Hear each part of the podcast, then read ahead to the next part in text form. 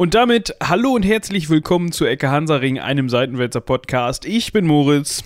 Und ich bin Michael. Und das, was ihr da gerade gehört habt, das war der Synchronpiep oder Piepser oder wie auch immer man ihn nennen möchte von unserer äh, neuesten Kreation. Ich sage mit Absicht Kreation, weil es geht gleich ein bisschen französisch zu. Ich, ich, muss dann immer an ähm, hier Dr. Eckhard von Hirschhausen denken, der mir das großartige Wissen bereitet hat, dass in seiner Generation ähm, nicht H&M der, ähm, ja, weiß ich nicht, Laden to go war, sondern eben C&A und dass man dann immer zu Création asocial gegangen ist. Création asocial. Ja, okay. Finde ich großartig. Ja. Kaufe ich heute noch meine Socken. Ja. Immerhin. Die haben uns nicht bezahlt. Hier, Nein, Leute, haben sie nicht, sondern, uns. sondern äh, ihr müsst uns bezahlen. genau. Nein, ähm, ich wollte eigentlich auf unsere Cast-Marker-App ähm, hinaus.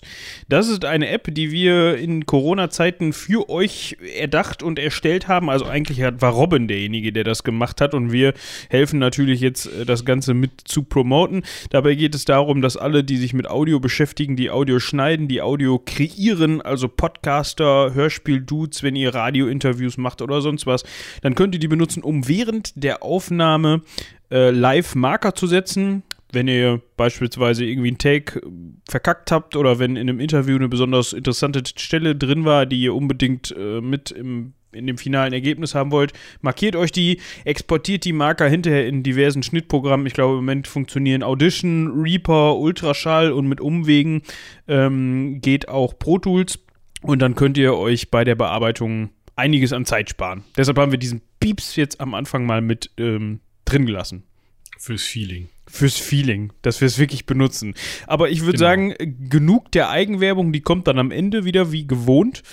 Ähm, ich werde wahrscheinlich was in den Titel reingeschrieben haben, ähm, von wegen äh, die äh, interessanteste Insel, von der niemand gehört hat oder äh, irgendwie sowas. Du kannst auch Terra Australis reinschreiben. Ja, dann denken die Leute, vielleicht ist eine Folge über Australien. Und die hatten wir ja schon. Ja, aber das, das hat doch, ähm, wie hieß er?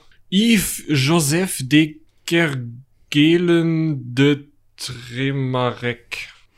Also wer immer so für diesen gedacht. Namen verantwortlich ist, war Franzose, richtig.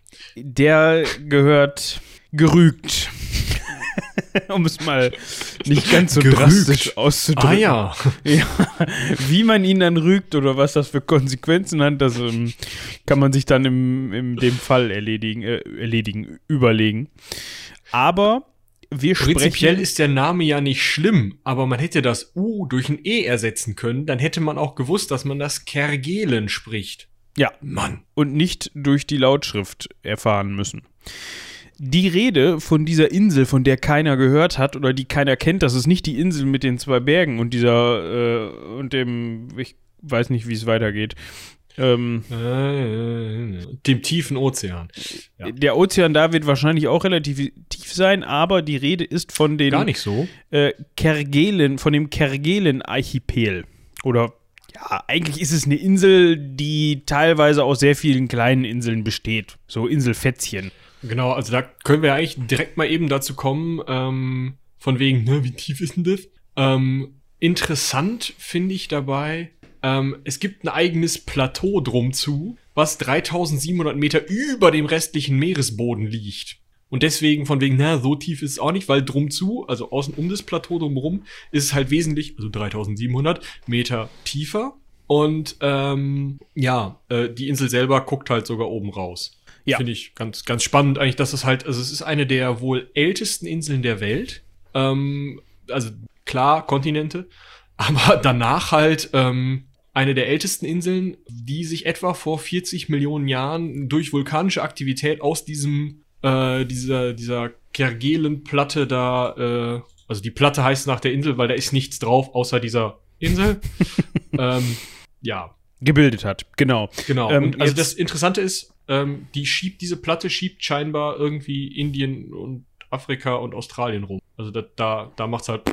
Ja. Ähm, jetzt fragt sich der geneigte Zuhörer sicherlich, okay, er erzählt mir jetzt von dieser Insel, die für diesen unaussprechlichen Namen hat. Also der Mensch, der die entdeckt hat, hat diesen unaussprechlichen Namen. Aber wo liegt die denn überhaupt? Ach so, ich dachte, du wolltest jetzt einen Zusammenhang mit Karl dem Großen herstellen, weil das hätte ich gerne gehört. Nee. wir können an dieser Stelle darauf hinweisen, wir haben uns dazu entschlossen, nochmal eine Pause von Karl und seinen äh, möglichen Vorfahren zu machen. Und ähm, Genau, wissen wir noch gar nicht, ob der Vorfahren hatte. Ne? ja, da kommen wir dann sicherlich nochmal darauf zu sprechen. Aber ähm, da wir letztes Mal schon über die Chinesen, beziehungsweise nicht über die Chinesen, sondern über einen ganz bestimmten, über den Chinesen gesprochen haben, hört also in die letzte Folge rein, falls euch das interessiert, haben wir uns gedacht, wir machen heute mal wieder so ein bisschen Geografie und gucken uns mal Orte an, die man sonst vielleicht nicht so auf dem Schirm hat. Über den Chinesen ist gut. Wahrscheinlich würde dir jeder Kaiser damals den Kopf abreißen lassen, wenn du nicht ihn als den Chinesen bezeichnet hättest. Wahrscheinlich, ja. Gut, dass sie keinen Kaiser mehr haben. Weiter geht's. Ja, und zwar befinden wir uns in einem ziemlich guten, ja, also so, so in der Mitte eines Dreieckes, wenn man sich jetzt mal Südafrika, so die südlichste Spitze Südafrikas nimmt. Ähm, Kap der guten Hoffnung heißt das. Genau, die äh, westlichste Spitze Australiens. Äh, da habe ich jetzt aber nicht auf dem Schirm, äh, wie dieses, Welches Kap das ist. welches Kap das ist. Und Maps weigert sich mir gerade, manchmal macht es das ja, ne, dass du dann, dass du dann sagst, nö, Beschriftung gibt's nicht.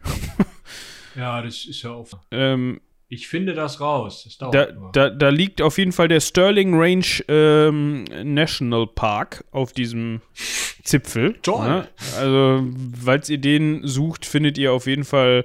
Oder den äh, Dwelling Up State Forest. Ja, wenn ihr danach sucht, dann findet ihr auf jeden Fall die Spitze, die ich meine. Ähm, ja, untere westliche Spitze Australiens. Äh, und dementsprechend, wenn ihr von da aus dann ein, Drei ein Dreieck äh, zur Antarktis zieht, also zum Südpol, dann liegt, ähm, liegen die, li liegt das Kerguelen, äh, Kerguelen, sorry, ich spreche das U immer mit, ähm, Archipel so, ja, gut in der Mitte des Dreiecks, ein bisschen nördlich davon. Ne? Also, ähm, offiziell Okay, Indischer so. Ozean. Das hat mich ein bisschen überrascht, muss ich sagen. ja, also, südlicher Indischer Ozean. Das geht halt weit. Mann. ja. Ähm, Also- also, nee, was, was ich jetzt, ähm, ich habe jetzt Maps nicht offen, weil dann meine Internetleitung immer so runtergeht. An dieser Stelle, ähm, kauft was anderes als Vodafone. Ähm, Nein, alles cool. Wir haben halt einfach beschissene Leitung hier. Ähm, ich habe zwei Cups gefunden. Es gibt nämlich einmal den Steep Point, das ist der nordwestliche Endpunkt von Australien und der südwestliche Endpunkt ist Cap, warte, Cape Lewin. Cape Lewin. Ja, Cape Lewin. Ja. Danke. Wikipedia, dass du mir das 14 Mal sagst. Vielleicht ist es schön da und es möchte, dass du da. äh, Nee, es hat einfach dieselbe Datei zweimal hintereinander geloopt und das Programm, also das, das Abspiel-Moped dann auch nochmal geloopt. Ja. Es wollte sicher gehen, dass du dir das einprägst. Denke ich mal. Ähm, wenn man sich jetzt allerdings mal äh, in der 3D-Ansicht, wir wollen jetzt hier kein Product Placement für Google Maps machen, ähm, was man da aber Ihr allerdings. könnt das auch mit Bing-Karten machen, aber nicht so gut. Ja, weiß, weiß ich eben nicht, ne? Also das müsst ihr dann ausprobieren. Ähm, da sieht man aber ganz gut, zumindest in der 3D-Ansicht, ähm, dieses Plateau, von dem Michi gesprochen hat, da drum zu. Ähm, da kriegt man mal so einen Eindruck dafür, wie das Ganze liegt und warum das da unbedingt jetzt ähm, nicht so tief ist wie das Meer drumherum. Da muss man nur aufpassen, mh, wenn man da ins Meer hinaus wartet, dann macht es irgendwann plöpp und dann ist man weg. Ich glaube, es macht schon am Strand plöpp. Aber ja, das weiß. Und ich sehe gerade, hier ist auch noch so eine, äh, die äh, McDonald-Inseln sind da drunter auch noch. Hurt and McDonald-Inseln. Äh, aber die sind, glaube ich, ja, das ist ein Berg, der aus dem Wasser rausguckt. es gibt auch noch in der Nähe die Crozet, Crozet-Insel. Die sind da wohl auch drum zu. Ja. Und klein. Das sind äh, fünf Berge, die aus dem Wasser. Sechs, sieben. Ah, das ist noch eine kleine. Acht, neun Felsen. Felsen. Ja. Ähm, gut, jetzt fragt man sich, warum, warum besprechen wir jetzt dieses komische Ding, was da irgendwie im, im Südpolarmeer, wenn man das so nennen kann, nicht rumschippert, aber da so existiert, so ein Felsen. Ähm, Also um das erstmal festzuhalten, primär besprechen wir das, weil Moritz keinen Bock auf Pippin, den Jüngeren, hatte. Aber äh, sekundär auch, weil es sehr interessant ist. Ich habe es dann auch gelesen und ähm, du hattest dir einen Grund überlegt. Ja, und zwar ähm, glaubt man gar nicht, wie viel Aktivität da tatsächlich war, teilweise nach der Entdeckung. Also da war doch das ein oder andere los, was man gar nicht so glaubt. Äh, und wenn man glaubt, das ist nur so ein kleiner Felsen, dann vertut man sich nämlich auch. Das ist nämlich, ähm, also wir sprechen jetzt hier mal weitestgehend von der großen Hauptinsel. Wenn man da einmal einen Blick drauf geworfen hat, wie das Ding aussieht, dann weiß man, dass es müßig ist, sich jede kleine Einzelinsel, die auch teilweise benannt ist, anzugucken. Das sind nämlich einfach nur so, so wirklich Felsen, die drumrum liegen und die dann vergessen haben, dass sie dazugehören, weil da mal Wasser drüber geschwappt ist, wenn ihr wisst, was ich meine. Ähm, und zwar ähm, haben wir hier, wenn wir uns die große Insel angucken, ähm, eine Gesamtfläche von 6675 Quadratkilometern. Hast du mal einen Vergleichswert? Ähm, ja, und zwar ist das äh, größer als das Saarland, wenn ich nicht falsch Aber weniger bin. bewohnt. Ich war noch nie im Saarland. äh, nicht. Es hat, es ist, hat, es hat sogar, genau, das, das Saarland hat nämlich nur 2569 Quadratkilometer. Äh, also mehr als doppelt so groß. Da okay. kann man, da kann man mal ähm, ungefähr überlegen. Also die, Gesamt, die, die Gesamtfläche des ganzen Archipels beträgt 7215 Quadratkilometer und diese Hauptinsel, die große, ähm, das sind, glaube ich, 93 Prozent der insgesamten Masse, Landmasse sind 6675 Quadratkilometer. Also da ist durchaus ähm, Platz. Also Platz, ja. Ähm, das Problem allerdings vor allem zur Zeit seiner Entdeckung war, dass ähm, vor allem ja Wind und Wetter trifft es an der Stelle, glaube ich, ganz gut schwierig waren. Das ist da jetzt nicht mega kalt, also wenn man sich jetzt mal äh, Temperaturdurchschnitte anguckt äh, aus heutiger Zeit, wo man sowas dann auch mal messen kann, ähm, wenn ich die jetzt hier wiederfinde, da sind sie. Äh, man könnte ja meinen, okay, das liegt südlich, es ist gar nicht so weit bis zur Antarktis. Ähm, dann haben wir Durchschnittstemperaturen im Januar und Dezember von 7, 6 bis 7 Grad und im Juni und Juli ähm, mehr so 2 bis 3 Grad. Also wir dürfen uns da jetzt nicht vertun, ist ja Südhalbkugel, also deshalb genau. ne, nicht denken, wie ist da denn im Dezember wärmer als im Juli, ja, weil Südhalbkugel. Ähm, es ist halt jetzt nicht muckelig warm, aber es ist angenehm, also es ist okay, aushaltbar, sagen wir mal. Ja, also ähm, so die, die, die wärmsten Temperaturen, die man da so kriegt, sind selten über 10 Grad, aber dafür sind die kältesten Temperaturen, die man da hat, ähm, auch selten unter minus 10 Grad. Also äh, in Deutschland wird es dann da teilweise doch, wenn man Pech hat, auch mal ein bisschen kälter nachts. Ähm, also liegt es noch so nah am, Äqu nee, wobei so nah am Äquator, dass es irgendwie nicht so beeinflusst wird. Ich kenne mich mit Wetter einfach nicht aus. Können wir mal einen Klimatologen einladen? Äh, Äquator ist dann doch ein bisschen weiter weg, glaube ich, wenn ich das hier so, ja. also der Vergleich zwischen Äquator, ja, es liegt näher am Äquator als Deutschland zum Beispiel, aber mit dem Äquator. Aber wir haben den Golfstrom, also das ist ja. Mhm. Ja, ja. Warum das so ist, ähm, das soll dann, das sollen dann Leute beurteilen, die das besser können als wir. Wir nehmen das in dem Moment, würde ich sagen, einfach mal so als, ähm, ja, gegeben hin. Ja, wir können hier noch die Quelle dafür nennen. Äh, das, ist, das, ist, voll geil. Das ist auf der ähm, auf der CD-ROM vom National Climatic Data Center zu finden. Ähm, die haben da bist du mal hingefahren zum National Climatic Data Center von welcher Nation auch immer und hast dir da so eine CD geben lassen oder was? Ja, ja, die, nee, nee, also ich musste da nicht hinfahren. Ich habe mit der Dame von denen telefoniert und die hat mir diese CD rum dann leihweise rausgeschickt. Die musste ich dann aber wieder zurückschicken, weil das tatsächlich die einzige äh, wirklich nachhaltige Ach, ist Quelle ist. die CD-ROM. Ja, es die CD-ROM. Ich musste und, auch. Und wenn du die, hast du die jetzt gebrannt oder was? Alter, als ob ich sowas brenne, ey. Ich habe mir die Daten aufgeschrieben und werde die jetzt gleich nach dieser Folge vernichten. Also könnte man quasi diesen Podcast jetzt als ähm, Quelle benutzen für Durchschnittstemperaturen. Ich könnte euch jetzt für die anderen Monate die auch noch vor, vorlesen, die liegen mir auch vor, aber die unterliegen strikter Geheimhaltung, weil sonst bräuchte man die CD-ROM ja gar nicht mehr. Ja, und wenn ihr den Podcast auf Kassette tut, dann vernichtet sich in diesem Moment das Band selbst. Genau, der Kassettenrekorder frisst dann in dem Moment das Band. Jetzt fängt es an zu rauchen, wie bei Cobra übernehmen sie, wie damals drei Engel, nee, Quatsch, nicht drei Engel für Charlie, sondern, was, wie, was war das denn? Das hat, es gab eine Serie, die hieß Cobra übernehmen sie. Ja, ich weiß, aber die habe ich nie geguckt, muss Wie hieß sie denn noch auf Deutsch? Ich habe keine Ahnung. Ich kenne nur dieses Cobra Ach, auf übernehmen Englisch Sie meine ich. Stichwort. Ach so. Ich dachte, das wäre jetzt vielleicht so ein. Mission Impossible. Michael, du bist nicht so klug. Okay. Ähm, Ja. Nicht zu verwechseln mit den Filmen Michel, M- Michel Impossible. Genau, genau. Also ich sag mal, die Mission Impossible Filme sind auch ein bisschen jünger, denn Cobra übernehmen sie, beziehungsweise Mission Impossible ist von 1966 bis 73 erst ausgestrahlt worden. ja, da war auf den äh, Kerguelen schon einiges los. Ähm, ich wollte gerade ausholen und erklären, warum das da temperaturtechnisch nicht so gut war. Diese Werte, die, jetzt, die ich jetzt gerade genannt habe, die gelten natürlich für heute.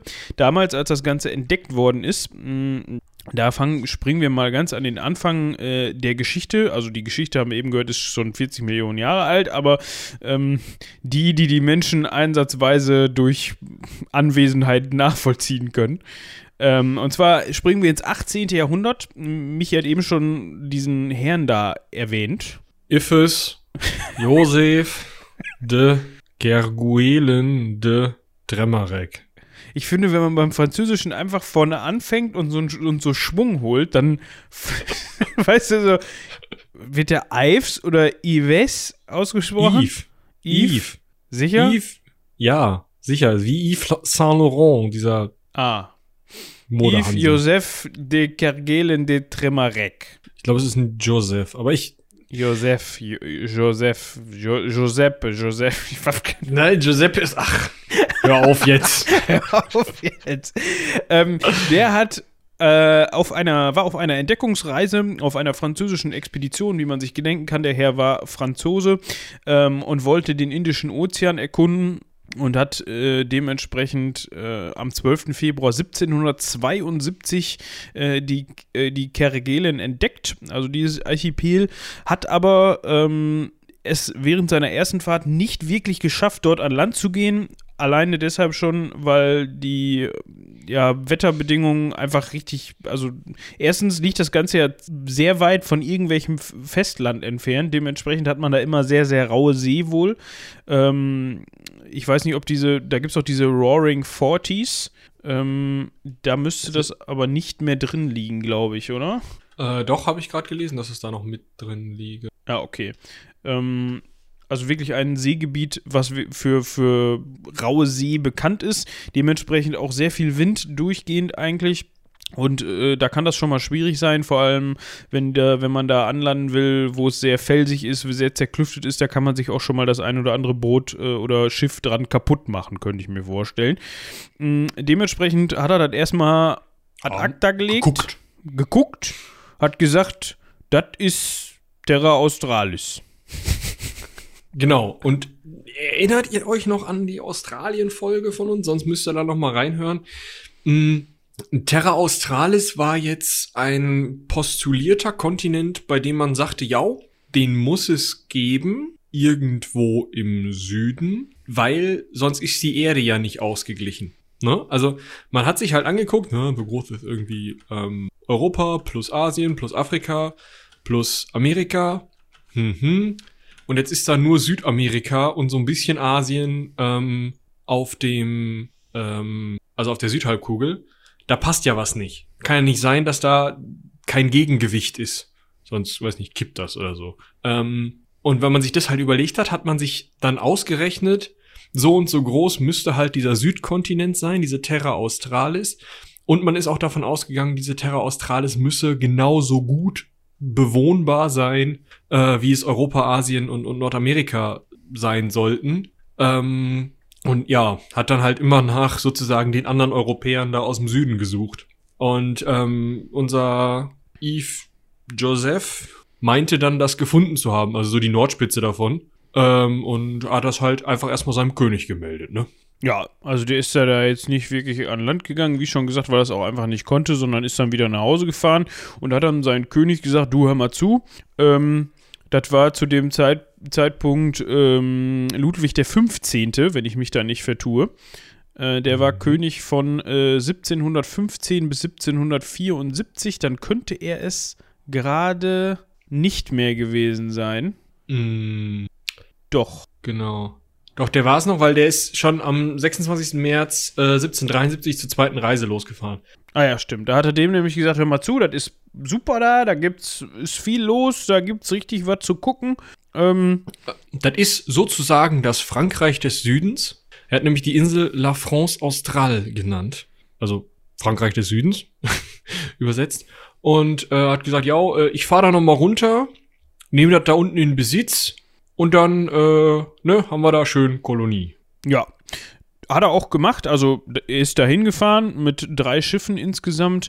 Ähm, hat auch dann es geschafft, also nicht er selbst, aber man hat es geschafft, äh, eines dieser Schiffe hat es dann geschafft, äh, Besatzungen dort an Land zu setzen. Äh, und zwar einem Leutnant, das war am 30. Januar 1774 mh, in der Bay de l'Oiseau, benannt nach dem Schiff. Also die, ein Schiff hieß Oiseau. Und die Bucht hieß halt, oder heißt halt heute jetzt die Bucht de la oder de l'Oiseau. Also die ist nach dem Kahn benannt. So. Genau, wir tun uns immer schwer, schwer mit Französisch. Ihr merkt, ihr merkt das. Da sind mir russische Namen lieber, muss ich ehrlich gesagt. Ja, das, das Kernproblem ist doch, also ich habe Französisch ja mal äh, gelernt, und zwar zu lesen, weil ich ja Geschichte studiere und ähm, Historikern nicht beigebracht werden muss, wie sie, was sie lesen, auch sprechen können. Das heißt, ich habe mit einem Buch, das nur geringfügig jünger als die Entdeckung dieser Insel ist, ähm, gelernt, wie man Französisch liest. Also ich habe im Endeffekt, wie andere Leute aus dem Lateinunterricht oder so, mh, genug Kenntnis von der französischen, also hatte zu dem Zeitpunkt, als ich diesen Schein gemacht habe, sagen wir es mal so, genug Kenntnis von der französischen Grammatik und Sprache und Schrift und so weiter, dass ich das halt lesen kann, wenn ich ein Wörterbuch habe. Es ist aber nie ein Wort darüber verloren worden, wie man das spricht. War eine richtig lustige Sache. Falls ihr mal die Gelegenheit habt, besucht auch mal so einen Kurs, weil ähm, wir haben das trotzdem vorgelesen. Und jetzt stell dir halt vor, da sitzen 30 Studis im Raum. Keiner von denen hatte je auch nur eine Sekunde Französisch und keiner von denen hat jemals die Ausspracheregeln gelernt. Und die tatsächlich Lehrerin vorne, also eine Französischlehrerin von der Schule, die dann von einer Uni nebenbeschäftigt war, sagte, ja, lesen Sie doch mal vor. Und dann sitzt du da. Yves, nee, der heißt Yves. Okay, äh, Yves Joseph? Joseph. Ah, danke. Yves Joseph de Kerguele. Nee, das U ist stumm. Was? So. Und das halt die ganze Zeit. Dementsprechend tue ich mich schwer. Wo hast du Französisch gelernt? In der Schule, drei Jahre und ja. Da kannst du die Scheiße doch. Nein, das, war, das ist 30 Jahre her. Also wir wollen nicht übertreiben. Gefühlt ist das 30 Jahre her. Äh, und zu dem Zeitpunkt, ähm, ja, ich stand mit der Lehrerin so ein bisschen auf Kriegsfuß und wie man das so kennt, äh, in dem Alter hat man dann, ich glaube, das war von der äh, sechsten bis zur neunten Klasse oder irgendwie so und da hat man keinen Bock auf sowas, um ehrlich zu sein. Ähm, ist heute ein bisschen schade, aber ähm, ja, ich hatte auch mal drei Jahre Spanisch. Ich kann auch kein Spanisch. Ach du Scheiße. Ja, gut. Ja, wer, wer, das ist einfach so, wenn du in der Schule eine Sprache und also wenn du in der Schule eine Sprache hattest und die dann nicht mehr verfolgst oder dann lange Jahre dich da null mit beschäftigst, dann ist das halt wieder weg. Das ist ja so. Ja, klar. Also du, du verstehst halt irgendwo ein bisschen mehr, wenn Shakira im Radio dudelt. Ich hoffe, die singt Spanisch. Aber ansonsten. Genau. Das eine oder andere Wort kann man raushören. So. Aber die sind ja auch, die sprechen ja auch immer so schnell, die Spanier.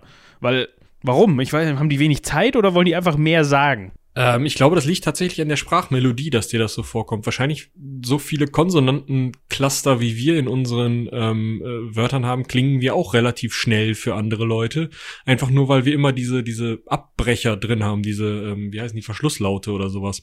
Also dieses P und sowas. Und dieses, ähm, keine Ahnung, wenn, wenn, du, wenn du ein Wort anfängst, hast du oft so, ein, so, ein, so, ein, so eine Unterbrechung im Luftstrahl. Und das hört man. Und die haben die nicht, deswegen können sie vielleicht schneller reden.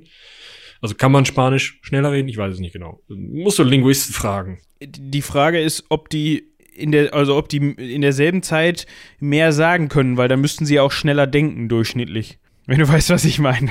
Ich, keine Ahnung. Obwohl, wenn ich jetzt mal gerade versuche, uns zuzuhören, ohne uns zuzuhören, ich glaube, dann kann man das durchaus schon vergleichen. Also dein, deine These mit der, mit der Melodie, mit der Sprachmelodie könnte ähm, richtig sein. Aber zurück zu dieser wunderbaren Insel, zu, beziehungsweise zu diesen wunderbaren Inseln. Ähm, man hat es also geschafft, Leute dort abzusetzen. Das Problem war jetzt aber, wie eben schon angeteasert, man kennt es, Skorbut, dann stirbt der ein oder andere daran oder an anderen Dingen, weil er sich irgendwo den Zeh angestoßen hat und der entzündet oder sowas. Und dann hat sich der Herr gedacht, der Herr Kergelen, na, ich fahr mal wieder. Und hat selber tatsächlich, obwohl das Ding später nach ihm benannt worden ist, da kommen wir gleich noch zu, diese, die, die Landmasse an sich nie betreten. Hat ihm dann. Und wahrscheinlich auch deswegen, weil er zumindest die Leute, die dann mal drauf waren, gemerkt haben, äh, Kacke, das ist ja nur so eine Insel. Ähm, und weil er eben Leute an ähm, ja Skorbut ähm, und und ähm, ja ungünstigen Ruderverhältnissen und sowas hat sterben lassen und nicht im ersten Moment gesagt hat, okay, das ist nur eine doofe Insel, wir fahren wieder, hat man ihn dann tatsächlich sogar eingebuchtet. Ja, vom Militärgericht verurteilt worden, als er dann ähm, 1776 seine, ähm, also er ist 1774 schon wieder zurück nach Frankreich gekommen, wurde dann aber 1776 eingebuchtet, äh, vor allem aber auch, weil seine Expeditionsergebnisse höchst unrentabel waren. Ne? Also, weil das Versprochene, uh, ja, da geht richtig was ab, da auf den Kergelen, wohl nicht so war, wie man sich das am Königshof vorgestellt hat. Ja, du, also das ist ja damals auch noch mal ein bisschen, bisschen, äh, ich sag mal verwerflicher als sonst. Er hatte halt dem König vorher versprochen, hör mal zu, ich habe hier Südfrankreich, also Frankreich des Südens entdeckt. Ähm, also und dann, also ja, quasi ähm, äh, noch mal Aquitanien. quasi. Also es wäre ja. dann, dann hätten sie eigentlich sämtliche Europäer dem dahin auf den Weg machen müssen. So nach dem Und Motto. Erstmal ordentlich drum prügeln, ja. Genau. Wie, da gibt's noch ein Aquitanien. Hinder. Das wollen ja. wir alle haben, da haben wir alle Anspruch drauf. Ja, wahrscheinlich rasselten schon alle mit den Säbeln, haben gedacht, ja, oh, der Kagelen hat's gefunden, dann kam er wieder. Noch fünf Mann dabei, zwei davon Skorbut. Weißt du? So, ist nicht da unten. Ja, ähm, da waren sie alle sauer. Ja, ist dann äh, 1797 in Paris verstorben und hatte mit der weiteren Entwicklung dieser Inseln, wenn man das überhaupt Entwicklung nennen kann, nichts mehr zu tun. Genau. Jetzt fragt man sich vielleicht, wieso wurde der Bums denn überhaupt nach ihm benannt? Das hätte einem Mann zu verdanken, den wir, glaube ich, auch schon mal erwähnt haben. Ähm, und zwar, dem wir eigentlich mal, ähm, dem wir mal eine Folge widmen könnten, oder? Definitiv. Ich schreibe mir den mal auf. Könnte aber sein, dass wir den, äh, hatten wir noch nicht in Gänze, ne? Der ist immer mal wieder nee. vorgekommen, auch bei Australien und Neuseeland und so. Er hat da unten ja alles entdeckt. Ja, und zwar ist die Rede von James Cook. Der hat nämlich ähm, diverse Südsee-Expeditionen vorgenommen und hat auch ähm, zweimal versucht, dieses, äh, diese Insel anzusteuern. Bei seiner ersten Expedition Während, er das, während der er das versucht hat, ist das allerdings nicht gelungen. Da hat man leider ähm, aufgrund widriger Wetterbedingungen, Bedingungen, ihr hört davon eben schon, äh, die Insel verfehlt. Aber. Also ist tatsächlich wirklich so weit vorbeigefahren, dass man die wahrscheinlich nicht mal gesehen hat. Genau. Ja, also das war wohl auch, ähm, ich meine, zu der Zeit ohne GPS. Du musst dich auf Seekarten verlassen. Du hast eine ungefähre Angabe von diesem Franzosen da, wo das sein könnte. Und dann musst du das erstmal finden. Klar, das ist doppelt so groß wie das Saarland oder noch mehr. Aber auf, dem, auf den Meeren. Ich sag mal, der Indische Ozean ist auch größer als das Saarland. Also ja, und nicht nur doppelt so groß. Eben. Also man ja. kann sich vorstellen, dass das durchaus schwierig war, so eine Insel überhaupt zu finden. Äh, James Cook wäre aber nicht James Cook, wenn er sich das hätte gefallen lassen. Er hat dann eine zweite Reise unternommen, ähm, um erneut, also er hat nicht nur eine zweite Reise da unternommen, aber er hat es während eines zweiten Versuches dann tatsächlich geschafft, ähm, am 25. Dezember 1776, also eigentlich nur zwei Jahre oder drei Jahre nach dem Herrn ähm, äh, Kergelen. Kurz nachdem der Herr Kergelen ins Gefängnis gegangen war, genau. Genau, hat er es geschafft, ähm, vor, vor Anker zu gehen vor der Insel. Ähm, und zwar auch wieder vor der Bucht, die nach diesem Schiff benannt worden ist. Loiseau oder so würde ich sie jetzt mal aussprechen. Äh, ja. Bucht äh, von Loiseau. Ich, ja, egal, französisch. Äh, und er hat dann seinen Landeplatz erstmal, fand ich ganz witzig, äh, entsprechend des Datums nach Port Christmas benannt. Ja gut, ne? Aber ich meine, das hat er ja gute Tradition oder hat er dann später nochmal gemacht. Ich weiß nicht, in welcher Reihenfolge das jetzt stattfindet, aber ähm, er hat ja die Osterinseln auch nach Ostern benannt, weil er sie an Ostern gefunden hat. Der war wahrscheinlich einfach nicht sonderlich kreativ, der Mann. Ja, oder er hatte einfach so viel entdeckt, dass ihm irgendwann auch die Kreativität ausgegangen ist für neue Namen. Ja gut, aber ich sag mal, also du hättest ja immerhin hingehen können und sagen können, pass mal auf, hier, Bootsmann, wie heißt du? Bayer. Meyers Inseln, nächster. Ja, dann könnte Weißt der du- Bootsmann auf die Idee kommen, dass ihm der Bums gehört. Das ist richtig. Ähm, jetzt finde ich das, das, also fast das Beste äh, an dieser ganzen Story tatsächlich, finde ich das nun folgende. Denn äh, in einem Logbucheintrag, die Logbücher von James Cook sind tatsächlich erhalten, zumindest in Teilen, ähm, äh, hat er geschrieben, ähm, er habe, äh, I could have ve very properly called the island Desolation Island uh, to signalize its sterility. Ich hoffe, ich habe das jetzt richtig ausgesprochen. Mir wurde neulich gesagt, I would have a very German accent. Stimmt. Äh, ja, also Island of Desolation ähm, oder Islands of Desolation, was ich sehr, sehr schön finde, weil das hätte locker mal einen ähm, äh, Albumtitel für irgendein Metal-Album sein können. Kannst ja immer noch, ne? Nur die, die Metalheads Ja. wissen da wahrscheinlich einfach noch nichts von. Deshalb, wenn ihr zuhört, macht doch mal. Ja, wenn die gemeinsame Gruppierung der Metalheads hier jetzt gerade zusammen die Folge hört, ähm, dann wär Oder wenn irgendwer was. von euch die Band Ahab kennt, da wäre ich sehr dafür. Also hört erst mal rein und wenn ihr sie schon kennt, dann ruft die doch mal an und sagt ihnen hier, passt mal auf, Geschichte von dem Bums da, könnt ihr mal ein Album draus machen. Ja, ähm, wir hören also raus, wenn jemand seine neu entdeckte Insel Inseln der Trostlosigkeit nennt, dann hat ihm das da nicht so gefallen. Ähm, also er hat sie ja nicht so genannt, er wollte es eigentlich gerne tun, hat sie dann aber doch in Ehren an den Herrn Kerguelen nach ihm benannt. Dementsprechend sprechen wir heute von, den, von dem Kerguelen-Archipel. Ähm, Genau. Ja, ich meine, gut, der eine hat vorher gesagt, pass mal auf, das ist Frankreich des Südens, da unten steppt der Bär, es gibt Wein. Und guck so, nope. Aber wir nennen's nach dir. Nett, oder? Ja, das ist durchaus nett. Ähm, man hat das Ganze dann weitestgehend kartografiert, unter anderem auch, weil 1799 dann ähm, nochmal ein Herr namens Robert Rhodes ähm, von der Br British East India Company beauftragt wurde, da mal runterzufahren auf einem Robbenfänger. Dazu kommen wir gleich noch. Robbenfänger ist ein Stichwort.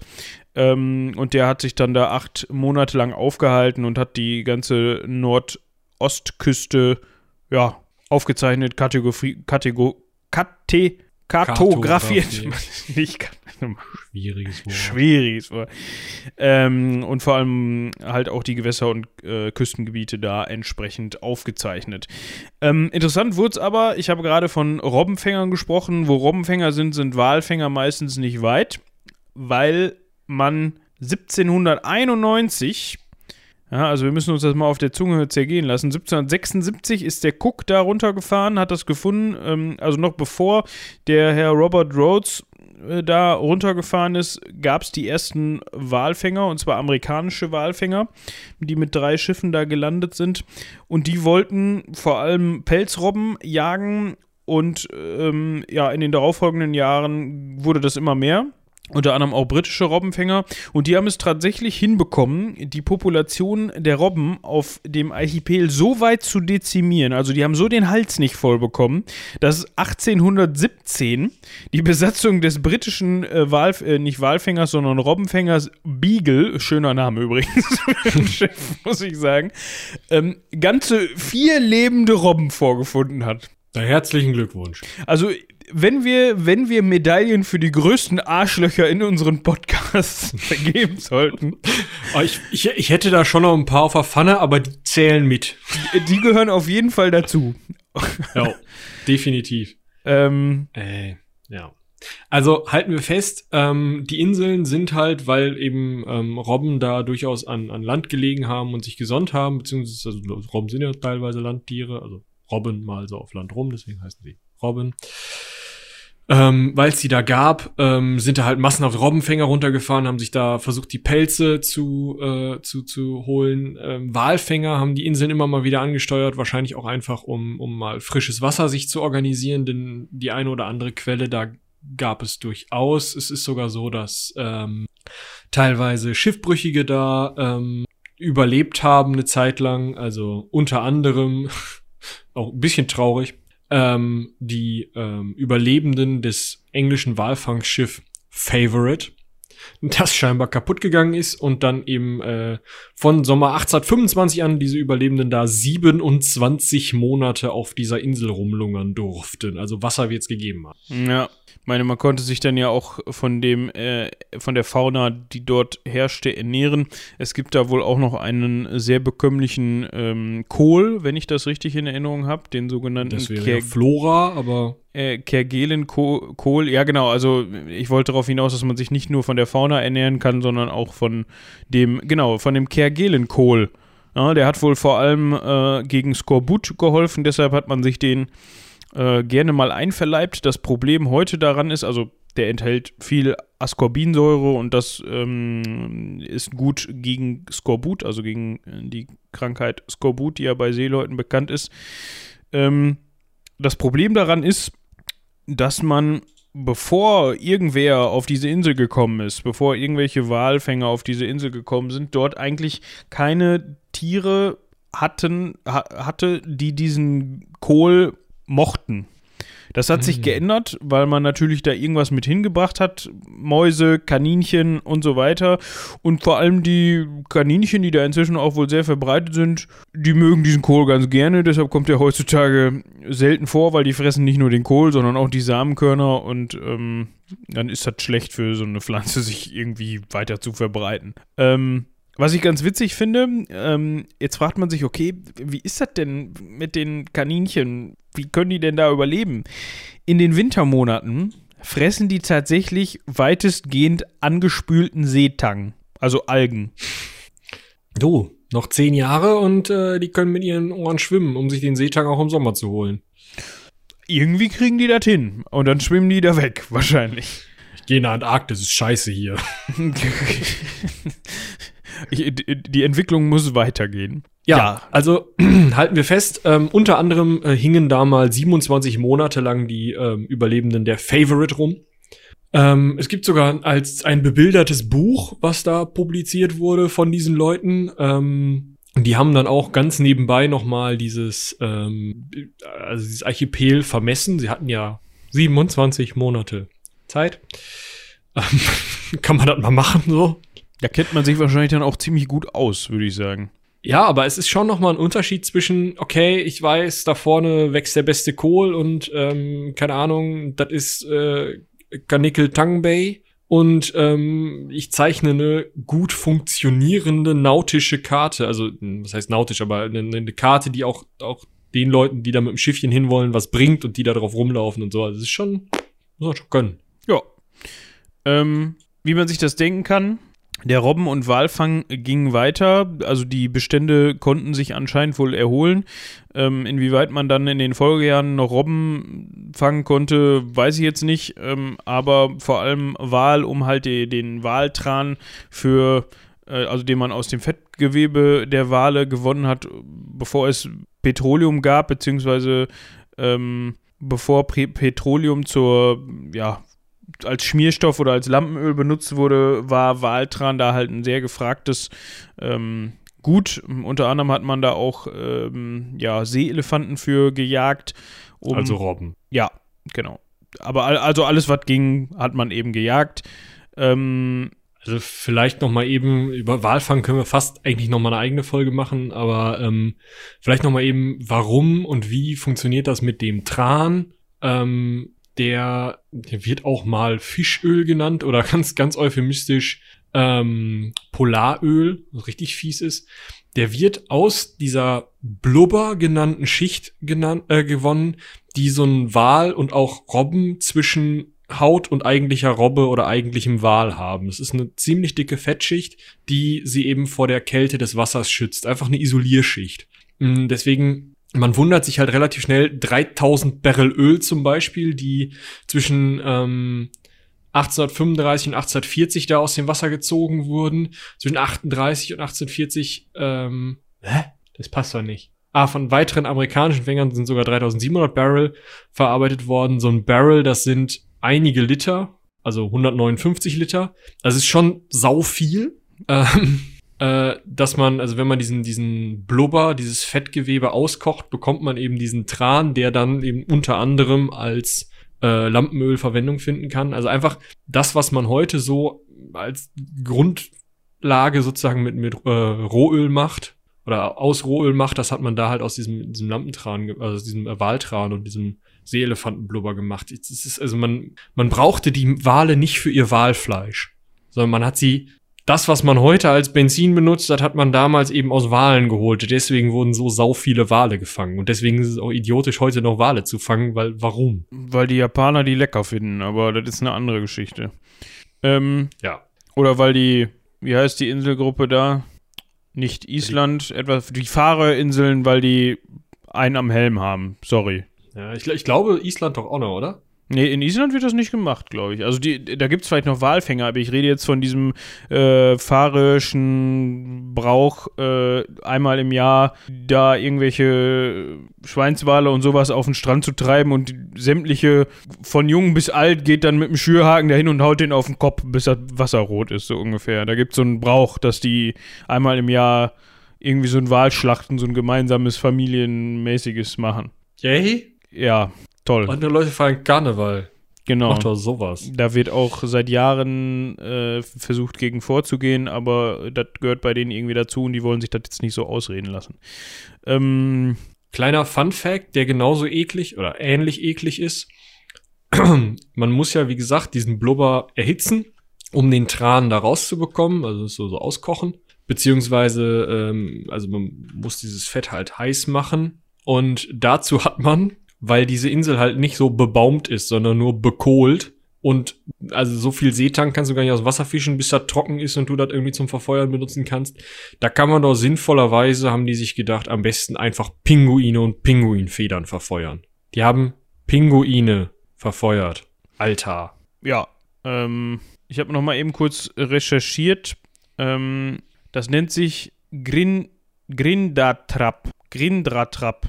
Grindatrap. So. Grindatrap. Ja.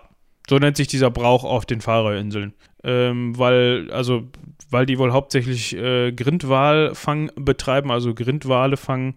Die sind so ein bisschen größer als Delfine tatsächlich. Ähm, ja, ist keine wirklich tolle Geschichte und unter anderem, man kennt sie vielleicht, äh, Sea Shepherd geht da auch äh, seit Jahren gegen vor. Aber es wird auch wahrscheinlich in der fahrerischen Gesellschaft diskutiert, aber bisher ähm, wird das wohl nach wie vor durchgezogen. Ähm, ich guck mal gerade, es gibt sogar Statistiken dazu, wie die Wale da, äh, wie viele Wale da gefangen werden. Im Jahr 2018 wurden unter anderem 607 Wale, Grindwale gefangen. Äh, Mann, ja, Im Jahr davor sogar 1203. Meine gut, das war mal, obwohl, nee, das sind nur Angaben von bis, okay. Ähm, ja, also so jährlich, ja gut, es gab auch mal Jahre mit 300 Wahlen, was heißt in Anführungsstrichen nur, aber äh, sowas kommt halt auch davon, wenn man die Population dann wahrscheinlich auch ähm, äh, dementsprechend dezimiert. Gut, ähm, aber zurück zu unserer Insel. Also nicht unserer Insel, sondern die Insel, die Ich wollte gerade sagen, schön wär's, ne? Aber will ich die haben? Och, Die ich, ist ja nicht verkauft beim heutigen Immobilienmarkt. ich würde die wohl nehmen. Da ist ja auch erstmal keine laufenden Kosten mit. Also, erstmal haben. Ach so, und dann wolltest du gucken, irgendwie Kanickel jagen gehen da oder was?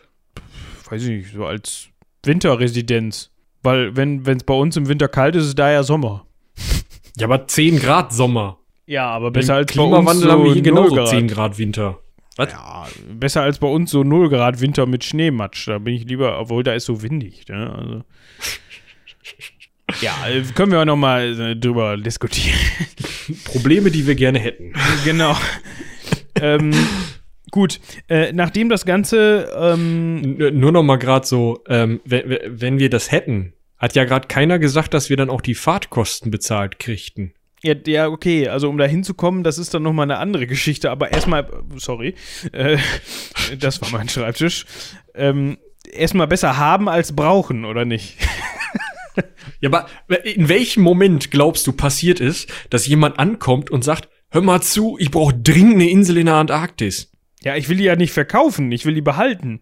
Ja, aber es gibt keinen Moment, in dem du sie brauchen könntest. Ich weiß, dass ich eine Insel besitze. Vielleicht ziehe ich da dahin und baue mir da ein Haus oder so. Obwohl, wer legt mir das Seekabel mit Internet darunter? Oh, es gibt ja bald Starlink von ähm, hier, äh, dem Herrn äh, Musk. Dann läuft Stimmt, das. der arbeitet ja auch, ne? Obwohl er nicht darf. Anderes Thema. Ähm, gut, ähm, nachdem das ganze äh, Walfang und Robbenfang technisch abgeebbt ist, also nachdem man wirklich äh, keine Wale mehr gejagt hat, äh, aus offensichtlichen Gründen, weil man eben bessere ähm, ja, besseren Ersatz für diesen Tran gefunden hat, haben wir ja gerade schon drüber gesprochen, ähm, wurden vor allem Forschungsexpeditionen dahin unternommen und das Ganze wurde als Standort benutzt, um äh, unter anderem 1874, 75 äh, den sogenannten Venustransit äh, beobachten zu können. Ähm, nennt man auch Venusdurchgang. Ähm, das ist, das nennt man äh, den selten vorkommenden Umstand, wenn die Venus einmal vor der Sonne herzieht. Ähm, Damit tritt- kannst du halt ausrechnen, ähm, warte, wie groß der, ähm, wie weit der Abstand? Abstand, genau, wie weit der Abstand von der Erde zur Sonne ist. genau, weil du dann irgendwie da rumrechnen kannst. Ich weiß es nicht. Ja, wie genau das funktioniert, wie man das errechnen kann, ich habe keine Ahnung. Ähm, das tritt aber nur ähm, in etwa 243 Jahren nur viermal auf, ähm, weil Venus und Erdbahn so eine, so eine ungenaue oder die sind so ein bisschen gegeneinander geneigt. Also wer das unser Sonnensystem vor Augen hat, die Planeten liegen ja nicht alle auf derselben Achse, sondern die liegen ja rundherum. Also die, die Umlaufbahnen sind ja immer gegeneinander verwinkelt irgendwie. Die sind ja nicht so wie in den ganzen Modell Modellen, dass die immer schön so auf einer äh, 2D-Achse um die Sonne drum zu kreisen, sondern die können ja irgendwo gerade sein und dementsprechend ähm, muss man da halt mal ein bisschen drauf warten. Äh, offensichtlich konnte man das von da ganz gut beobachten, hat man dann auch getan am 9. Dezember 1874. Ähm, Unter anderem der gute Herr Georg Gustav Freiherr von Schleinitz, ein Name, bei dem sich wahrscheinlich ein Franzose, der einen ähnlichen Podcast macht, den die Zunge abbrechen würde. Äh, Gustav würde der jetzt sagen. Ja, aber Schleinitz würde der nicht sagen. Schlitz. Keine Ahnung. Ja. Ähm, auf jeden Fall ähm, ist der da unter anderem auch runtergefahren, um da mit dem äh, hier Teleskop so ein bisschen rum zu observieren. Auf äh, seiner Majestät Schiff Gazelle. Finde ich schön. Ja, äh, bestimmt ein schönes Schiff. Gibt's da ein Äh, Foto? den Namen finde ich toll. Gibt's da ein Foto zu? Oh ja, hier schöner 1, 2, 3, 4. Nee, da ist noch ein anderes Schiff hinter. Drei Master. Ich jetzt 1906 abgewrackt. Oh, schade. Hm.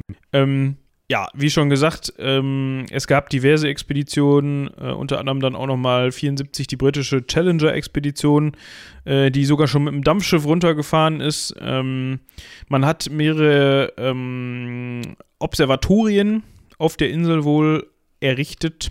Ähm, ja, das war so das, was erstmal im 19. Jahrhundert stattgefunden hat. Einen Punkt habe ich noch, weil ähm, wir haben ja jetzt gerade äh, zum einen äh, gehört, ähm, die, die Forschung, also die, die äh, hier äh, Venus-Transit-Forschung war ziemlich genau 100 Jahre nachdem ähm, Kerguelen diese Insel entdeckt hat, ähm, da äh, ganz groß und Walfang und so. Aber es gab noch einen Wirtschaftszweig, der ausprobiert wurde. Und zwar hat man 1877 äh, die Idee gehabt, boah geil, hier ist Kohle. Was gäbe es für eine klügere Aktion, als wahrscheinlich britische oder französische ähm, Kohlekumpel einzuladen, darunter zu brettern und da mal eben eine Mine aufzumachen. Hat man aber relativ schnell wieder aus aufgegeben, weil die ähm, Kohle, die sie da rausgeholt haben, voll von so schlechter Qualität, also wahrscheinlich einfach nicht rein genug war, dass die ähm, für, für das, was man mit Steinkohle macht, also Verbrennung, nicht besonders gut geeignet war. Ähm, und es ist natürlich auch einfach ein Riesenbohai, da irgendwie von, ähm, ja, von den Kergelen aus halt Kohle auch nur bis Mauritius zu liefern. Und ich glaube, es hat irgendwer mal versucht, hat Schafe zu züchten, ne? Aber. Ja, die haben es auch nicht gepackt. Also wahrscheinlich mochten die den Kohl auch nicht. Und es war damals wahrscheinlich auch noch einfach zu kalt für die äh, Herren und Damen Schafe. Na, wobei, plus minus 10 Grad. Ja, das ist ja heute, ne? Aber man geht davon aus, dass so im 18. Jahrhundert die Temperaturen da noch andere waren. Es gab äh, teilweise Pässe, ähm, die überhaupt nicht zugänglich waren, weil die eben noch mit Gletschern ähm, ja, blockiert waren, die man heute da so nicht mehr hat. Ja, genau. Das waren die ähm, Geschehnisse von der Entdeckung bis zum Ende des, äh, 19. Jahrhunderts. Im 20. Jahrhundert wurde es dann nochmal etwas spannender. Ähm, da hatte man unter anderem weiterführende Forschungsexpeditionen, ähm, aber auch war das Ganze natürlich nicht ganz frei von Geschehnissen ähm, um vor allem den Zweiten Weltkrieg. Ich würde sagen, an der Stelle springen wir da mal eben hin, oder? Äh ja, also was ich vielleicht noch äh, kurz erwähnen wollen würde, wäre, wir haben jetzt gerade relativ viel über britische und amerikanische Walfänger gehört, teilweise auch australische Schiffe, die da häufig hingekommen sind. Also ähm, HMAS ist ein Kürzel vor den ähm, australischen Schiffen, Her Majesties oder His Majesties Australian Ship, ähm, die ja auch teilweise jetzt äh, nicht namentlich erwähnt wurden, aber durchaus da unterwegs waren. Ähm, das fanden die Franzosen natürlich nicht so geil. Ähm, sondern man hat, ja, Ende des 19., Anfang des 20. Jahrhunderts sich gedacht, Freunde, es kann doch nicht sein, dass sie hier andauernd irgendwie äh, mein, jeder Walfänger kann hier landen. Und deshalb haben sie dann nochmal eine französische Flagge gehisst und einen ähm, ja, Versorgungspunkt für Schiffbrüchige eingerichtet. Also nichts dauerhaft bewohntes, aber ein Ort, wo sich halt Schiffbrüchige zumindest eine Zeit lang am Leben halten können. Und dadurch hat man halt gesagt, okay, es ist jetzt wirklich ein, ein französisch dominiertes, eine französisch äh, zum französischen Staatsgebiet gehörende äh, Insel, die tatsächlich von Madagaskar aus ähm, verwaltet wird, weil das die nächste größere Verwaltungseinheit ist. Also die nächste größere französische Verwaltungseinheit, genau. Ja. Ähm, jetzt könntest du dieselbe Frage an die Franzosen richten, die du schon an mich gerichtet hast. Was zum Teufel wollt ihr damit? Und dann werden die Franzosen sagen, haben. Ja, die haben da ein Überseedepartement draus gemacht und haben da jetzt halt diesen Versorgungsbuch für, Punkt für Schiffbrüchige, der sich mittlerweile tatsächlich zu einer, ähm, wie heißt das, äh, Forschungsstation ausgeweitet hat. Also. Ja, aber da können wir gleich nochmal eben drauf zu sprechen kommen. Ähm, wir hatten ja schon mal so ein bisschen über die äh, Gegebenheiten, also über die ähm, geografischen Gelegen, äh, Gelegenheiten, Gegebenheiten der Insel gesprochen. Also die ist sehr äh, zerklüftet, sehr felsig, ähm, ähnlich zum Beispiel, keine Ahnung, einer norwegischen Westküste so ein bisschen in Teilen. Also man hat auch wirklich tiefe Fjorde, die tief ins Landesinnere führen. Äh, und das konnte man natürlich auch zur Zeit des Zweiten Weltkriegs gut nutzen, um vielleicht Schiffe zu verstecken. Ähm, das haben auch 1940 ähm, deutsche Kreuzer, und zwar drei an der Zahl, die Pinguin, die Atlantis und die Komet. ähm, ich muss halt sagen, ne, neben der Gazelle, irgendwie klingt das alles geiler, wenn es so, so englische Schiffe sind, so die Terror, die Erebus, die Discovery und auf Deutsch die Angst, die, gut, Erebus kannst du nicht übersetzen, weil es ja schon irgendwie griechisch ist, die Entdeckung. Und dann haben sich die Deutschen gesagt, ja gut, Entdeckung ist ein Scheißname, wir nennen das Schiff Pinguin. Pff, ja. Weiß ich nicht. Wie hießen nochmal die Schiffe von James Cook? Die klangen auch cool, ne? Resolution und Adventure. Ja, Adventure ist so geil. Ja, und der hatte auch die Discovery. Ja, aber dann sagst du hier, äh, wenn dann Jonas Koch da runterfahren wollen würde, dann wären es die, äh, hier die Entdeckung und die Abenteuer. Ja. Ist halt, vielleicht sagen die Engländer ja auch, Alter, Discovery klingt komplett scheiße. Komet, das klingt geil. Weiß man ja nicht. Ja, die kennen das Wort Comet, ja, also das kennen die ja, auch. Das, okay. Ja. Oder die, die Pinguin. Ja, egal. Nee, nee. Ähm, Auf jeden Fall sind diese drei Hilfskreuzer, die hingen dann da unten rum. Mhm und ähm, haben halt Ausbesserungsarbeiten gemacht, sich da eben versteckt, ähm, wollten wahrscheinlich den, den Seehandel äh, zwischen dem englischen Mutterland und den britischen indischen Kolonien irgendwie stören. Ähm, und dabei ist was passiert, und zwar ist ähm, Bernhard Herrmann, einen deutscheren Namen gibt's ja fast nicht, ähm, auf der Atlantis bei Ausbesserungsarbeiten verunglückt und hat damit die zweifelhafte Ehre, das südlichste äh, deutsche Soldatengrab im Zweiten Weltkrieg zu haben. Zu füllen. Ja, zu, ja, ja, besser haben als brauchen. er brauchte es, das Doofe war, er war zu dem Zeitpunkt erst 21. Er war 1919 geboren und äh, 1940 ist er dann gestorben. Ähm, naja, auf jeden Fall wollten die Briten, beziehungsweise die von den Briten, also die Australier, ähm, nicht, dass da noch mehr Deutsche eingegraben werden. Deswegen ähm, sind sie dann hingegangen. Die haben nur, die haben das nur gemacht, weil die gesagt haben, boah, da ist einer gestorben, das geht nicht. Wir müssen das schützen, wir müssen die Deutschen vor sich selber schützen. Ja, nee, also tatsächlich hatten sie eben Angst davor, dass ähm, dort eine Versorgungsbasis der Deutschen für U-Boote äh, aufgebaut werden könnte. Ähm, man hatte ja sowieso gerade äh, Anfang der 40er Jahre große Angst vor den deutschen U-Booten, weil die ja relativ erfolgreich waren und ähm, eben wirklich den Handel und die Versorgung des, des britischen Mutterlandes durchaus gestört haben. Und äh, dementsprechend hat, wollte man eben nicht, dass da auf so einer abgelegenen Insel, zu der nicht oft Leute hinkommen, ähm, eben einen Versorgungspunkt für diese U-Boote hm, aufgebaut werden kann und die da stationiert werden könnten sogar. Und deswegen ist dann die das australische Schiff Australia, da war auch jemand sehr kreativ, äh, die HMAS Australia. Ja, die ja His Majesty's Australian Ship Australia. Ähm, ist auf jeden Fall dahin gefahren und hat die wichtigsten ähm, Buchten ähm, vermint, so dass da ähm, ja also zumindest keine also niemand, der die Minen nicht kennt, da anlanden kann. Das führt allerdings dazu, weil sich halt noch keiner befleißigt gefühlt hat, da die Minen wieder wegzuräumen, dass äh, einige Buchten bis heute nicht befahrbar sind. Ja, also da sollte man vorsichtig sein, wenn man da runterfährt. Ähm, sonst äh, wird man nicht in der Lage sein, neben dem Herrn Hermann begraben zu werden, weil man dann wahrscheinlich nicht mehr viel von einem findet. Kommt auf das, kommt auf das äh, Transportmittel an, aber so mit dem Schlauchboot wird schwierig, glaube ich. Aber da bist du, glaube ich, nicht tief genug drin, um so eine Mine auszulösen. Kann sein. Solltest halt nicht schnorcheln. Oder nur bei guter Sicht. ja. Ja. Jetzt könnte genau, und die Verwaltung über diese australischen Minen haben dann halt die Franzosen, ja, mit, also ne, übernommen, beziehungsweise ja inne gehabt, weil sie ja das Ganze schon verwaltet haben. Und die haben tatsächlich äh, auch noch eine Forschungsstation eingerichtet. Ähm, ab 1949 war diese Insel dann durch diese Forschungsstation mehr oder weniger durchgehend bewohnt. Ja, Port au Français heißt die, ähm, heißt der Ort, ähm, wo diese Forschungsstation angesiedelt wurde. Ähm, wenn man sich das heute mal anguckt, dann ist das tatsächlich auch so ein kleiner, also das ist wahrscheinlich auch der äh, der Ort. Der Ort. Äh, ich will mal hier. Ja, es gibt noch den Port Jeanne d'Arc. Da gibt's vier Gebäude. Aber ich weiß jetzt auch nicht, ähm, inwieweit, also man kann Gebäude sehen, das heißt natürlich noch lange nicht, dass da irgendwer wohnt.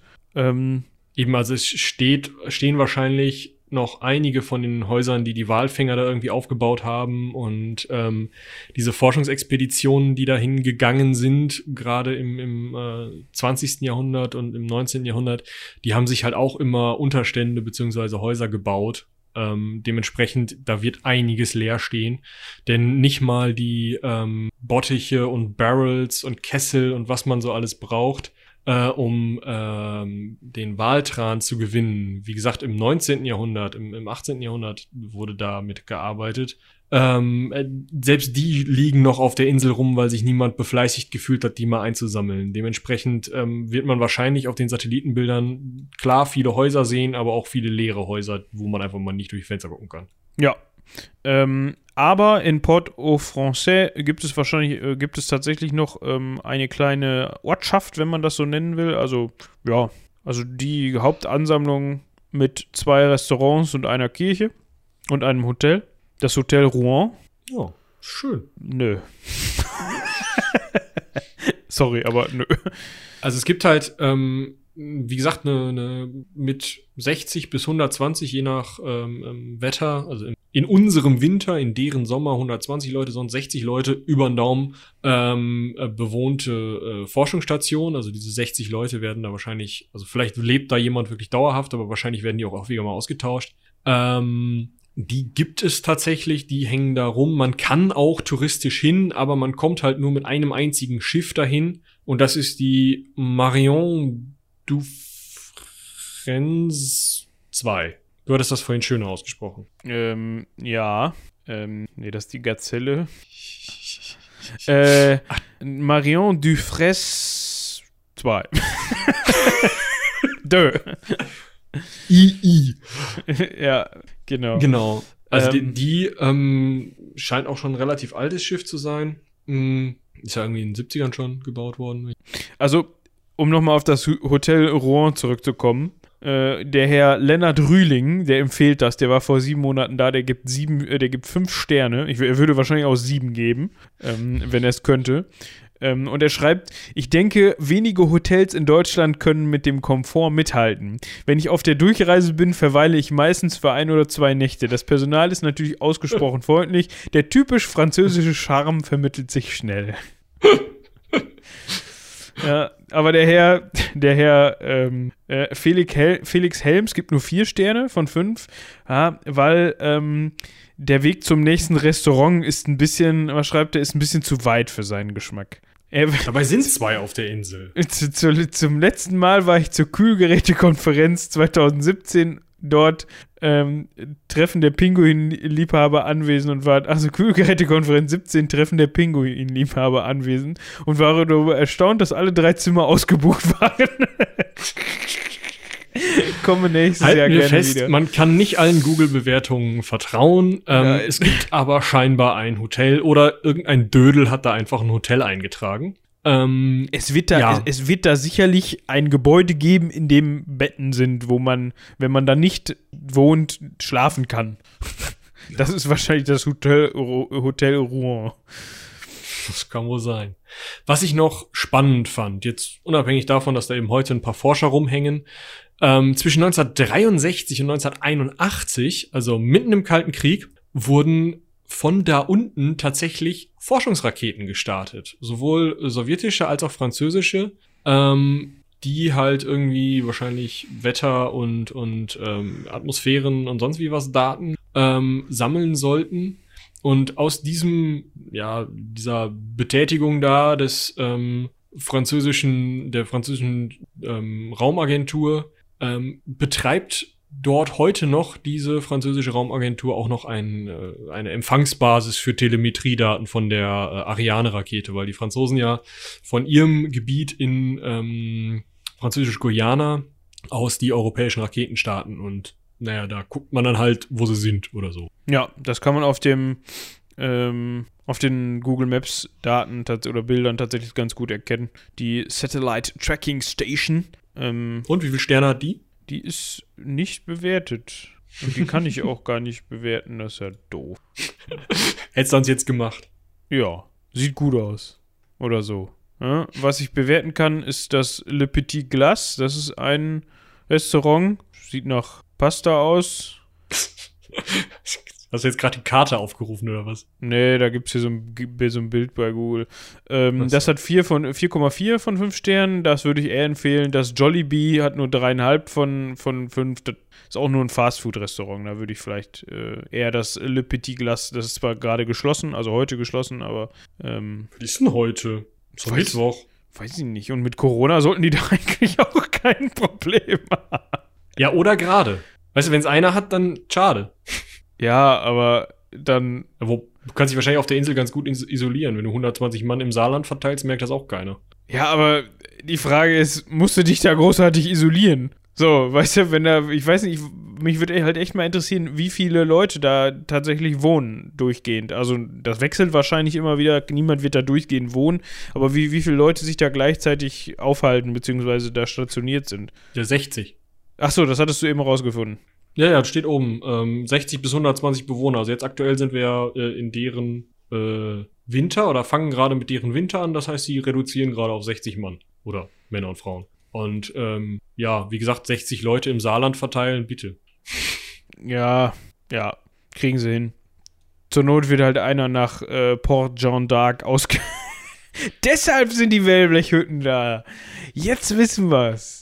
Das ist, die, da, das ist die, da kommen die Corona-Infizierten hin. Und nach zwei müssen Wochen noch werden die wieder vielleicht- abgeholt. Ja, kann wohl sein. Wir müssen auch vielleicht einen kleinen Rauschmeißer besprechen, über den du dich gerade auch schon hart beömmelt hattest. Ähm, es gab nämlich ein sehr spannendes Ereignis in der jüngsten Geschichte ähm, zwischen 2007 und 2008 oder in, äh, nee, 2008, 2009 so rum. Ähm, die Vend Vend Globe, also die ähm, Einhand-Non-Stop-Regatta auf Französisch. Ähm, also eine der Einhand-Non-Stop-Regattern in den, also im, im Übergang D von, wird das, glaube ich, sogar äh, ausgesprochen. ja, ja. Auf jeden Fall sind da Leute mit Einhandseglern rumgebrettert. Warum auch immer. Ja. Ähm, also die sind da natürlich, glaube ich, nicht alleine rumgebrettert. Die haben wahrscheinlich auch irgendwelche Begleitboote gehabt. Ähm, und drei davon sind da tatsächlich äh, abhanden gekommen. Also, Also, nicht abhanden sind nicht gekommen, aber Verstorben oder weggekommen oder sonst was. Aber, ähm, also, sie mussten dann zumindest einmal anhalten. Ja, äh, weil drei Schiffen, auf drei Schiffen irgendwie Defekte aufgekommen sind, wahrscheinlich auch durch das sehr raue Wetter und einige Aufhängungen gebrochen, wenn ich das richtig in Erinnerung habe. Ähm, äh, zwei konnten, ähm, mussten da notlanden, war das so? Und der dritte, der hat es versucht, es war aber so stürmisch, dass er dann doch lieber in seine Rettungsinsel geklettert ist und das Boot ist dann irgendwie an den, äh, auf die Felsen aufgelaufen, konnte aber wohl geborgen werden. Inwieweit das dann noch zu benutzen war oder ob man das als Totalschaden bezeichnen konnte, weiß ich nicht. Ah, genau. Also, es waren einfach eben, ähm, ja, die Aufhängung für die Segel und die, und die Ruder oder das Ruder hinten mh, haben einfach dieses Wetter nicht mitgemacht und da sieht man vielleicht auch mal, bis heute ist Segeln halt einfach nicht so ein super sicheres Geschäft. In den entsprechenden Meeresregionen. Ja. Auf jeden Fall. Ähm, wer sich dafür interessiert, kann sich das gerne mal ansehen. Das ist tatsächlich eine relativ äh, coole Geschichte. Ähm, und zwar ist der Startpunkt an der französischen Atlantikküste in Les, Les Sables d'Olonne. Delon, ja, Keine Ahnung. französische Atlantikküste halt. Und ähm, die Strecke führt ums Kap der Guten Hoffnung und dann durch die Antarktis und wieder zurück. Ja, also ähm, die Siegerzeit äh, der letzten Austragung, äh, nee, Moment, nicht der letzten Austragung, sondern 2004, 2005, ähm, lag bei 87 Tagen, stehen 10 Stunden, 47 Minuten und 55 Sekunden. Wie, Gut, dass sie das auf Sekunden gerechnet haben, sonst wüsste ich jetzt nicht, äh, wie schnell ich das machen muss. Vin Vincent Roy, äh, ja, so würde ich ihn aussprechen, hat das gemacht. Ich meine, Ja. keine Ahnung, vielleicht gibt es ja auch ein Fotofinish, weißt du, so bis 87 Tage unterwegs, biegst so in, den, in die Hafeneinfahrt ein und siehst so, wie jemand so quasi mit Löffel dir rausholt und rudert schnell. genau, so, ist nicht dein Ernst. Äh, ja, aber ein schöner Rausschmeißer. Ja, ich glaube, ankommen ist da das Ziel, wenn man sich anschaut, dass drei von 30 Teilnehmern schon alleine an den Kergue- Ke- Kergelen hängen geblieben sind. Man ist immer versucht, das U mitzusprechen. Ja, schwierig. Schmierig und schwierig. Genau. Genau. Und damit würde ich sagen, ähm, genug. Wenn ihr Segelstories hören wollt, hört in die vorletzte Staffel des Heldenpicknicks rein. Da ist auch äh, das eine oder andere kaputt gegangen an nautischem Material. Ähm, gut. Äh, ich hatte angekündigt am Anfang, dass wir noch ein bisschen äh, weitere Werbung machen. Weiteres Cross-Selling betreiben. Din, din, din, din, din. Genau, Ja. Michi hat gerade schon das Heldenpicknick angesprochen. Äh, Dementsprechend da auch unbedingt reinhören. Wir müssen euch immer noch leider vertrösten, ähm, was die neue Staffel angeht. Wir sind immer noch in derselben Situation wie letzte Woche. Ähm, da gibt es jetzt noch nicht wirklich nichts Neues, außer dass äh, weitere Zwischenspiele in der Mache sind. Also wir versuchen euch da so gut es geht bei Laune zu halten, aber äh, die beiden finalen Staffeln müssen leider immer noch auf sich warten lassen. Genau, aber zu den Sp- Zwischenspielen kann ich noch sagen, ähm, diese beiden haben wir jetzt mal versucht im äh, Zwei-Spieler-Direktgespräch aufzunehmen ähm, übers Internet, was leider heißt, dass das, was ihr hier vielleicht gewöhnt seid, dass es mal so ein Artefakt gibt oder so ein Blecheimer-Talk oder irgend sowas, dann leider eben auch in diesem Hörspielformat mal zu hören ist ähm, und vielleicht irgendwelche anderen Störgeräusche. Ähm, dafür haben wir aber zwei neue Figuren eingeführt, die nochmal so ein bisschen Hintergrund und, und Vorbereitung zu Staffel 8 und Staffel 9 liefern werden. Genau. Ne? Mitgespielt haben, vielleicht wollt ihr das wissen, ähm, Isabel, also unsere äh, Illustratorin und äh, Autorin auf Seitenwälzer, könnt ihr mal vorbeischauen. Die hat einige ähm, Dinge zu Escape Rooms geschrieben. Und ähm, ja genau, Isabel hat mitgespielt und Christian, der unter anderem bekannt ist aus dem Systemtest Fate Dr. Dogs Doomsday Device und aus der 100 Abonnentenfolge von YouTube, die ihr euch auch unbedingt mal anhören solltet. Ja, definitiv. Jetzt darfst du wieder. Und ansonsten die anderen Formate, ähm, schaut auf Klappkatapult vorbei. Da gibt es noch genügend Hör Hörstoff für alle, die das noch nicht entdeckt haben und noch nicht gefunden haben. Ähm, genau. Ich würde sagen, das war's soweit mit allem, was ich loswerden wollte. Hast du noch irgendwas zu sagen, Michael? Ähm, Nö, es gibt leider keinen Endsound von Castmarker, dementsprechend. äh, Hast du das jetzt einfach mal so beendet, ne? Ich hab's noch nicht beendet. Ach so, okay. Wenn du nochmal schneiden möchtest, kann ja sein, dass du jetzt noch irgendwie Tinef erzählst und dann. Irgendwie noch mal schnell irgendwas raushauen, was unbedingt weggeschnitten werden muss. Aber mache ich nicht, weil ich habe keinen Bock zu schneiden. Du musst doch eh ja, muss ich hier eh. den, den äh, Vorspann davor und ich habe ja gerade mit Musik singen angefangen, die hast du natürlich jetzt drunter gelegt, wie so, so Staumusik. Und Ja. Ja, ja, ja. Ich würde einfach mal sagen, Du ähm, hast keinen Bock mehr, genau. ja, vor allem habe ich Hunger. Das ist ein guter Punkt, ja, ich könnte auch mal kochen. Ja. Ähm, in diesem Sinne würde ich sagen, vielen, vielen Dank, äh, dass ihr auch diese Woche wieder zugehört habt. Ich hoffe, euch hat das Ganze hier gefallen. Mal wieder so eine kleine Exkursion. Ich finde diese Folgen sehr, sehr spannend, muss ich sagen, weil man da auch selber sehr viel zu lernt. Genau, ihr könnt uns gerne ähm, mal was dazu sagen, beziehungsweise schreiben. Ähm, einfach an rumlabern.seitenwälzer.de. Wir haben ja diese ähm, E-Mail-Adresse jetzt gepachtet. Ähm, muss Robin auch nicht immer wieder neue erstellen. Ist vielleicht auch ganz nett für ihn. ähm, dementsprechend, ja, schreibt uns, ähm, schreibt uns vielleicht, wenn ihr Inseln auf der Pfanne habt, die wir noch gar nicht kennen. Ja, wenn ihr sagt, hier, pass mal auf. Das gibt so einen Teich bei mir um die Ecke, da ist, weiß nicht, Insel drin. So, redet mal drüber. Da hat 1437 mal die große Schlacht von Der Insel im Teich stattgefunden. stattgefunden. Ja. Genau.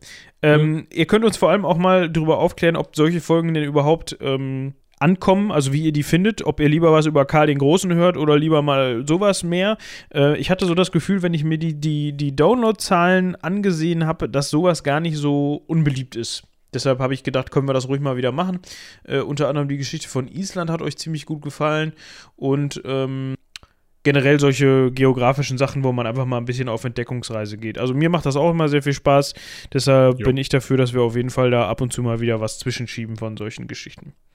Gut. Gerne. Ja, ich würde sagen, nach dem dritten Versuch würde ich jetzt auch, ne, also, tschüss. Ja, ja.